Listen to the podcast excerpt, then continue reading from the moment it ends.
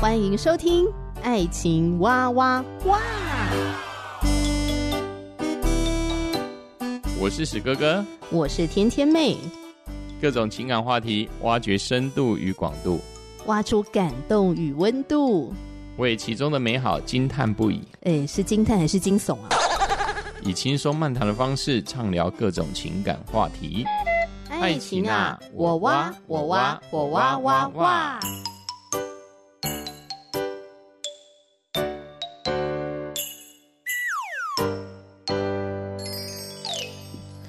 欢迎收听《爱情哇哇哇》，我是天天妹。我们今天要继续来分享由台湾学员传道会所出版的《幸福说明书：得着婚姻中的自由与满足》。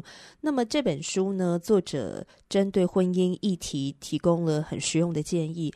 也帮助了许多的夫妻来挣脱生活中的旧习惯跟摧毁关系的行为模式，建立以基督为中心的婚姻关系，一同来营造婚姻中的幸福感。在这本书当中哦，他从上帝造男造女的心意来切入。那邀请夫妻俩分别各自恢复在基督里的自由，与上帝连结，再进一步的触及婚姻中关于金钱啊、两性的差异啊、性啊、饶恕啊等等重要的婚姻的议题。那也探讨了什么是爱之语，好了解伴侣接收的爱的语言，来增加彼此的亲密感。这本书呢，也教导我们怎么样透过祷告，依靠上帝来赢得婚姻当中的属灵的征战。每一个章节的后面呢，都附有问题讨论，还有灵修默想的经文，可以让夫妻俩呢一边读一边讨论，也一起来祷告，好来寻求上帝。那今天我们要分享的呃幸福说明书来到了第四章，以基督为中心。那为什么以基督为中心是一件这么重要的事情？一开始呢，作者啊他就先讲了一个故事。他在牧养教会的时候，有一对老夫妻来找他咨商女儿的问题。原来女儿在青少年的时代就决志信了耶稣，也在教会里面很活跃。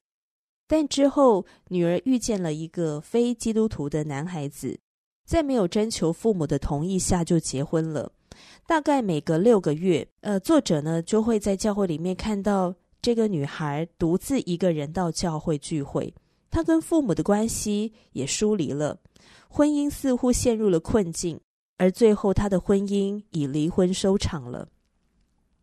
女孩的爸爸妈妈信心坚定，全人委身于基督。但是，女儿对于委身于基督的态度不是那么的认真，那更别说她不信耶稣的丈夫了。离婚之后，这个女孩告诉作者说，她过去是如何进行拯救婚姻的计划。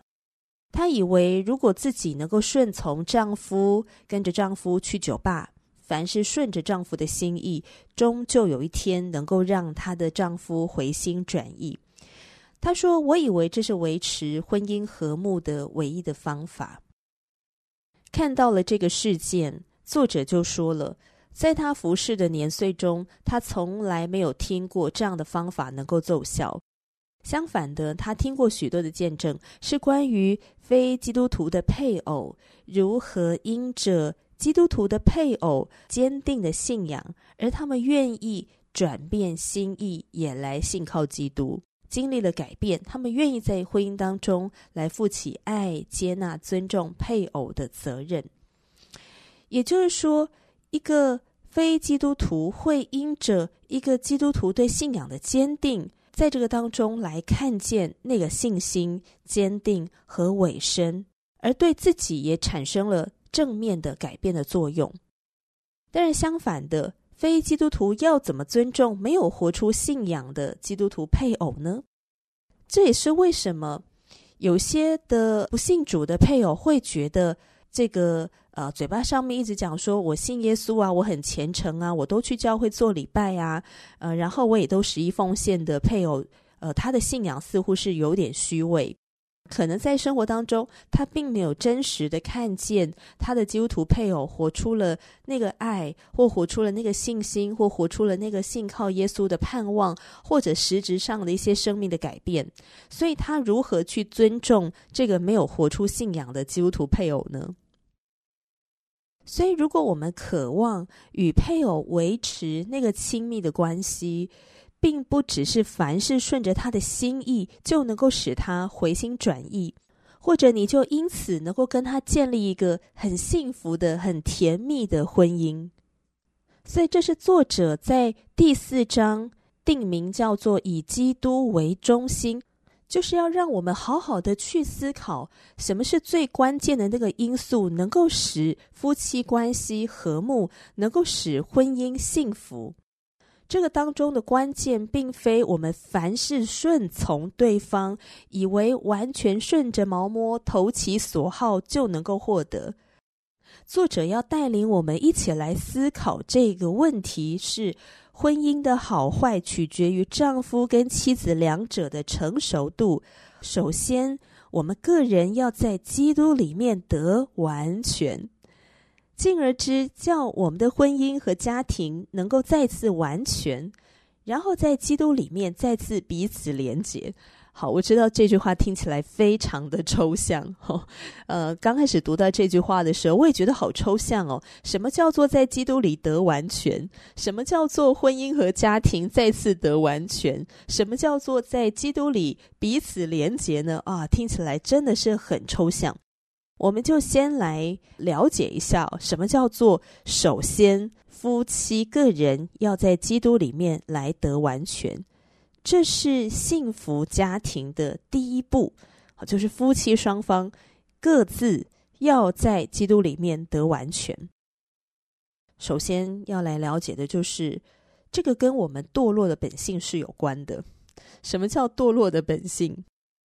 从圣经里面，我们知道说，人性的堕落的本质，自始至终都没有任何的改变。人心比万物都诡诈，坏到极处，谁能识透呢？这是圣经里面的话。圣经让我们知道说，法律的出现其实是为了要叫我们知罪。好，这就好像是如果没有闯红灯这个法律，我们怎么会知道原来闯红灯是错的呢？好。我们就不晓得了，所以法律这个规范让我们知道说，哦，什么是可以的，什么是不可以的，好，什么是正当的，什么是犯罪的，所以可以用来警惕我们，小心你不要犯罪。可是法律并不能够赋予我们力量。去改变我们的行为，好，当然他有吓阻的力量啦，哦，因为哎，我不要被开罚单嘛，所以他有吓阻的力量，这样子，因着不想要被罚钱，哦所以我就不要闯红灯，这样子，可是我们内心里面的那种恶念是没有办法被改变的，法律没有办法给我们一个新的生命，使我们重生，它只是吓阻我们，警醒我们。好像有两个律呢，在我们的生命里面在那儿较劲啊。有一个律呢是要我们去做好事，但有一个律呢，呃，好像啊就是要让我们去做恶一样，一直在我们的里面在发动，所以我们内心就像一个战场一样。所以制定法律来保障婚姻，并不是所谓的保障婚姻，因为它或许只能够在表面上面去解决一些婚姻的罪行，好，婚姻的犯罪行为，好比说婚前协议书，好，现在有越来越多的人在结婚前呢会写这个婚前协议书嘛，好，觉得呢，诶，这是多多少少带给自己的一些保障，啊、有些人觉得这个很好，有些人觉得呢。呃，好像不太好，因为写这个协议书呢，你好像对这个婚姻，或者你对自己跟配偶呢，是不是都没有什么信心啊？对这个婚姻没有什么信心，所以你需要写这个婚前协议书来保障自己。那这个每个人的看法不一样，但是作者呢，要我们来思考的就是制定法律，它没有办法解决这个罪性。也就是说，我们内心里面的这个恶欲，它没有办法去解决这个恶欲，所以，一个蠢蠢欲动、总想着要去偷吃外遇的人，婚前协议书或许可以有一些贺阻的作用，但是没有办法真正的去改变他那个想要外遇、想要出轨、偷吃的那种心理状态，那种不专情的生命状态。因为核心的问题呢，就在于人的这个罪性，而不在于人的行为。所以你不断的要去改变配偶的行为，多半呢、成效不彰。因为内心的状态比外在的行为还要来得重要。怎么说呢？在马太福音第五章二十七到二十八节，主耶稣说。你们听见有话说不可奸淫，只是我告诉你们，凡看见妇女就动淫念的，这人心里已经与她犯奸淫了。单单是看，并不构成奸淫的行为，是吧？但是因着看而动心，就是心里犯奸淫。哇，你会觉得这个道德标准很高哦。那这个就是圣经的看法。我们内心的状态，呃，胜过我们外在的行为。我们这个内心是怎么想的呢？我们里面的这个动机，好、这个状态是怎么样的，是更加的重要。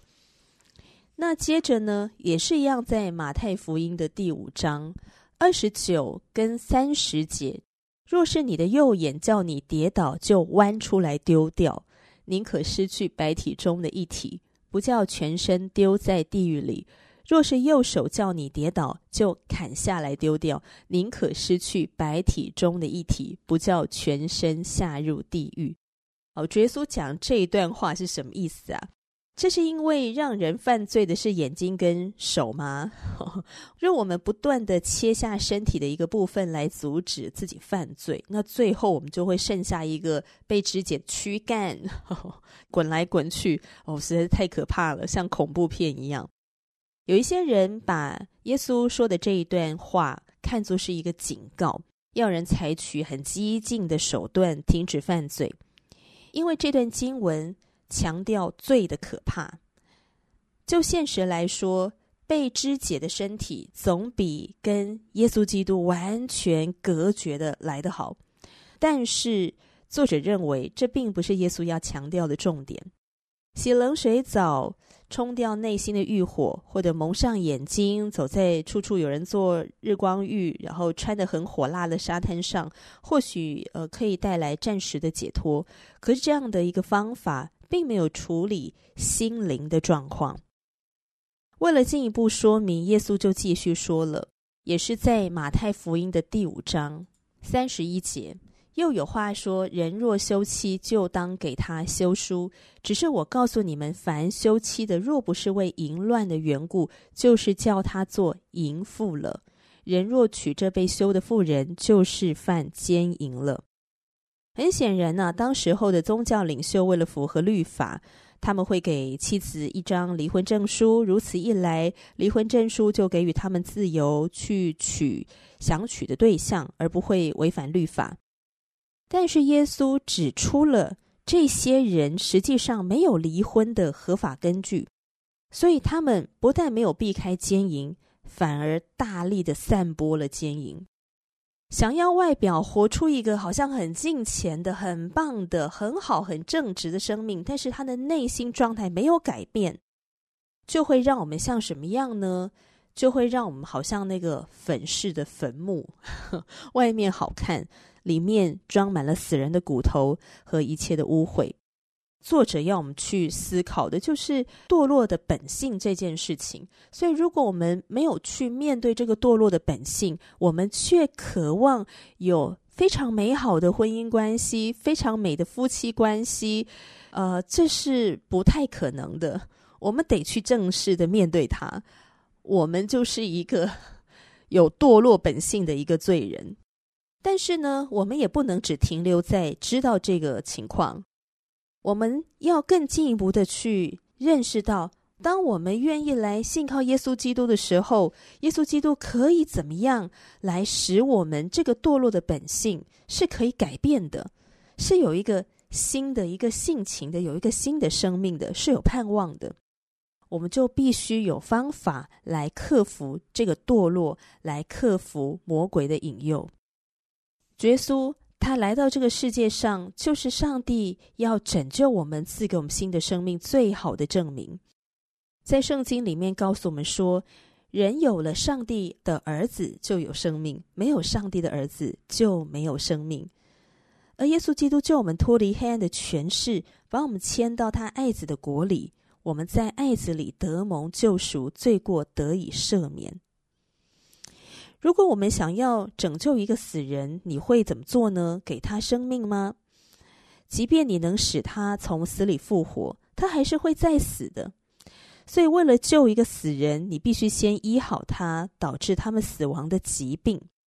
从圣经里面来看，这里的根本原因就是罪，而罪的工价乃是死。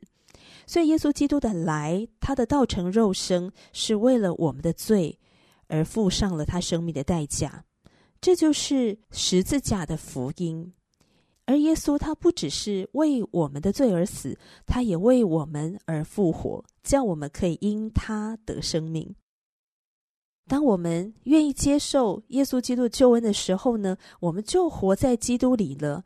这就是我们永生的盼望，也是我们能够因此可以获得新的性情，战胜这个堕落的本性。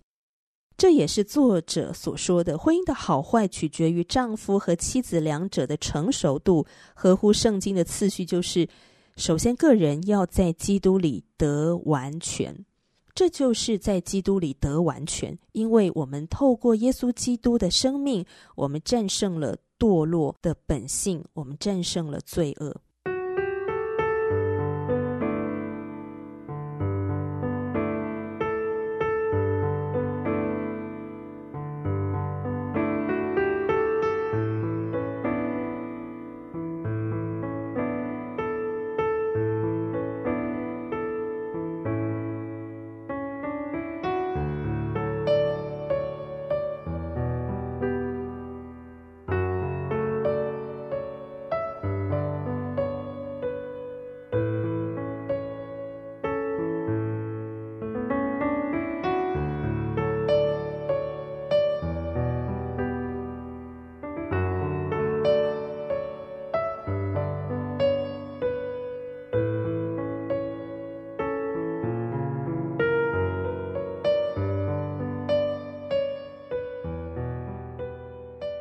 这边也有一个重要的信息，就是说，我们必须放弃自我中心和自给自足的行为模式。什么叫自给自足？就是 follow your heart，完全按照你的心之所欲，你想怎么做就怎么做。我觉得我看这个好，我觉得这个可以满足我哈，这个对我好，所以我就这样做。但我们现在呢，要来倚靠上帝，上帝认为怎么样好，按着上帝的方式来做。这就叫做放弃自我中心，自给自足。自我中心是叫我们脱离上帝，独立生活。但是离了基督，我们就没有办法做出具有永恒价值的事情。我们没有办法依靠着上帝来经营我们的婚姻，我们也没有办法靠着上帝来使我们有一个美好的性情。唯有在耶稣基督里面。我们才能够战胜堕落的本性，我们也才能够放弃自我中心。而婚姻要怎么能够经营下去呢？就是你必须放弃自我中心。一个自我中心的人，他是没有办法经营好婚姻的，他是没有办法获得真正亲密的夫妻关系了。因为婚姻的本质是你要学习不断地调整自己，去和对方磨合。那什么样的生命是能够愿意不断的调整自己，去磨合对方的呢？那就是他承认他自己的软弱跟不足，承认自己堕落的本性，依靠耶稣基督去胜过这个堕落，依靠耶稣基督去胜过这个自我为中心。所以，当我们如果不去面对我们个人的生命的问题，不去改变这个生命的这个状态，我们却渴望透过外在的行为来解决婚姻冲突时，那个效果都非常的短暂，而且甚至会招来反效果。作者在第四章的时候提到这个以基督为中心的婚姻观，这跟一般世界上所认为的婚姻观完全不一样，完全背道而驰。但这却是很真实的，而且是唯一的能够使我们在婚姻当中得着真正的自由和满足。那么，耶稣基督能够满足我们生命中最重要的需求，但这些需求是关于在基督里面我是谁。你会发现我是谁？好，这是一个很重要的问题，因为这个问题。关乎了我们生命当中的一切，我们的思想跟我们的行为，我们所做的选择。你有没有想过，今天你为什么会选择 A？为什么会选择这个人？为什么会选择这个工作？呃，为什么会选择要去这个地点？为什么会有这样的一个思考方式跟逻辑？其实很多时候，那个核心是在于你是谁。也因此，你会有这些想法，以至于你会做这个选择，你会有这个行动。所以，那个内核啊，那个最重要的那个内核，是关于你是谁。我们有没有好好想过自己是谁？除了是你爸妈的小孩，是你配偶的好丈夫、好太太，是你朋友的好朋友。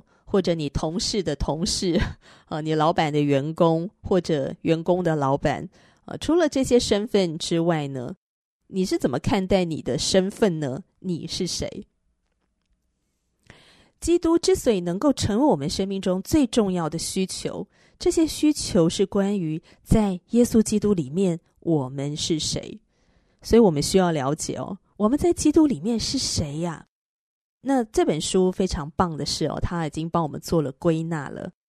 在基督里，我们是被接纳的，我们是上帝的孩子，我们已经因信称义，我们已经与主耶稣联合，并且跟他成为一灵。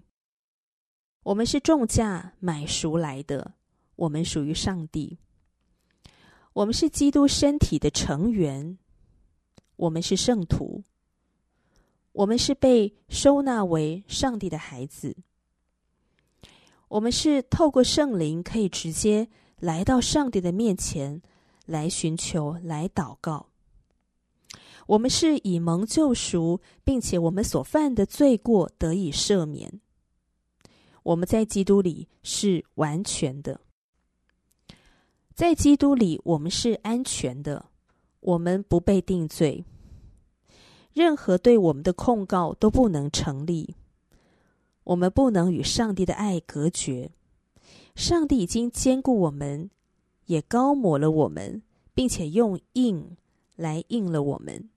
意思就是说，我们是属于上帝的人，我们的生命里面有他的印记。还有哪些身份呢？我们是天上的国民，我们所得到的不是胆怯的心，乃是刚强仁爱、谨守的心。我们是可以得连续蒙恩惠跟随时的帮助，还有在耶稣基督里面，我们是重要的。我们在地上是盐是光，我们是真葡萄树的枝子，是他生命的管道。我们被拣选，并被分派要结出果子。我们是基督的个人见证，我们是上帝的殿。我们是使人和好的执事，我们是上帝的工作，我们可以放胆无惧、笃信不疑的来到上帝的面前。我们靠着那加给我们力量的基督，凡事都能做。刚才说到的“我是什么，我是什么”，在这本书里面呢，他的每一个啊、在基督里面我是谁的啊，这个身份跟状态，它都有对应的经文。当我们拥有了耶稣基督的新的生命，我们在耶稣基督里面，并且也晓得我们在基督里面是谁，啊，是什么样的一个身份，可以拥有什么样的一个状态。其实这就帮助了我们知道我们该如何来生活，我该如何来过日子。无论我是单身或者我是已婚，我会知道我该如何来面对我的生活。我该如何面对自己？我该如何来面对这个要跟我一起携手共度婚姻旅程的伴侣？在《幸福说明书》的第四章以基督为中心的这一篇里面，作者特别的提醒到，上帝并没有把家庭或婚姻放在第一位，更确切的说，上帝才是首位的。这并不是说上帝不关心我们的婚姻跟家庭状况，他当然关心，因为婚姻和家庭也是上帝所设立的呀。他让亚当跟夏娃结为夫妻，在结为夫妻的那一刻，婚姻和家庭就开始了。但是我们必须要了解，家庭的重要性，婚姻的重要性，不会大过于组成家庭与婚姻的这个人，也就是你。或者你的配偶，你们两个人的生命状态才是上帝最关心的。婚姻和家庭也不该成为我们生命的首位，因为真正居首位的是上帝。所以，不管是单身或者是已婚，如果我们是基督徒，我们要过的生活就是以基督为中心的生活，活出我们是谁。我们该有什么样的一个生命状态？这是我们一生要去追求的。当我们个人是以基督为生命中心的时候，基督也才会成为我们婚姻和家庭的中心。夫妻的关系会因为我们两个都一起来追求基督，因此我们就会结合在一起。我们在基督里面彼此的连结。也许说到这边还是有一点抽象。但如果听众朋友你愿意和我聊一聊，很欢迎你愿意留言给天天。我也还在学习，我们一起学习，这真的是一个奥秘，每一天要去学习经历的。每天呢，我在面对史哥哥的时候呢，呃，尤其是跟他吵架，我发生口角的时候，哎，我就再一次去思考说，嗯，我生命的首位是耶稣基督。而史哥哥呢，是跟我一起追求耶稣基督的人。我们在耶稣基督爱当中，我们彼此的饶恕跟和好，因为他是要跟我一起同奔天路的。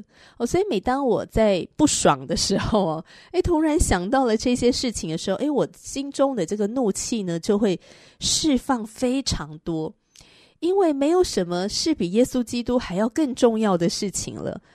嗯，我在耶稣基督里面成为新造的人，那我为何不能依靠耶稣基督的爱来释放对史哥哥或对某一个事情的怒气或者伤心呢？我可以在基督里面得着释放啊，我也可以在基督里面来饶恕史哥哥，而史哥哥同样的用这样的一个态度来面对我，所以当我们都能够。用这个，我们是上帝的儿女，我们是追求耶稣的，我们是一起奔跑天路的。在这个婚姻的旅程当中，我们一起奔跑天路的时候，那个心态就会带给你的夫妻关系跟婚姻是非常不一样了，它会带来很大的改变。我真的很渴望，这是我们每一个基督徒的夫妻，我们可以一起来经历的。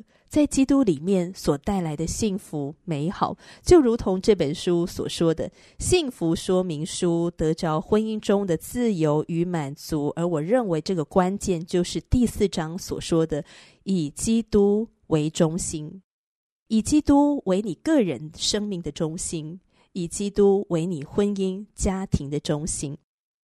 祝福彼此了。我们今天的节目就聊到这里喽。如果有任何话，欢迎你留言给我喽。我们下次见，拜拜。